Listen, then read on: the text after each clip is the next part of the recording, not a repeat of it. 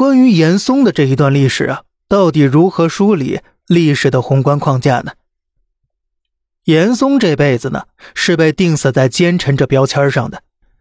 奸臣嘛，杀忠良、弄权术、贪贿赂、掠民财、抢民女，这种事多多少少啊，他是没少干，才配得上这个称呼的。严嵩只是奸臣的一个代表，另外还有蔡京、秦桧、和珅等等，这构成了中国历史上一脉相承的奸臣体系。可是问题是啊，无论是严嵩的主子嘉靖，还是和珅的主子乾隆，可是没一个吃干饭的。不仅不吃干饭呢，而且特别特别擅长权谋，是办公室政治的宗师级人物。以这两位主子的聪明劲儿，怎么会不知道自己下面有个大奸臣呢？他们知道，而且比谁都清楚。他们呢，就是故意的。我们的历史书一般会说了，这些奸臣懂得曲意逢迎，擅长拍领导马屁，这才爬上去的。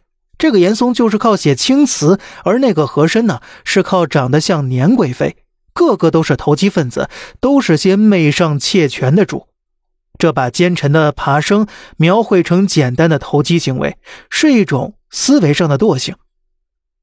前面说过了，严嵩乃是全国级别的学霸呀，其书法一流，诗词清誉，尤其写字啊，那是写的方言浑阔，笔力雄奇博大。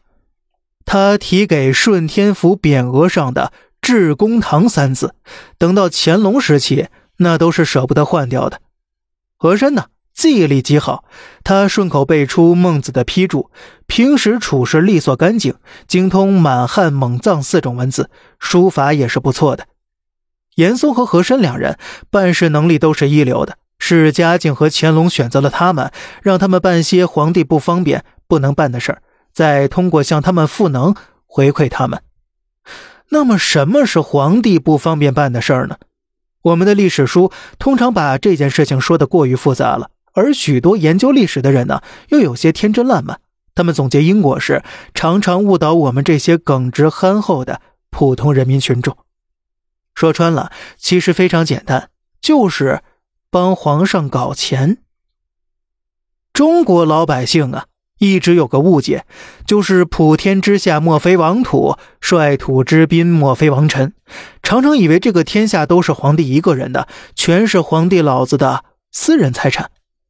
这座山头那片鱼塘，看皇帝心情，说赏谁就赏谁，说剥夺就剥夺。而其实呢，并不然。那么，国家之于皇帝到底是什么东西呢？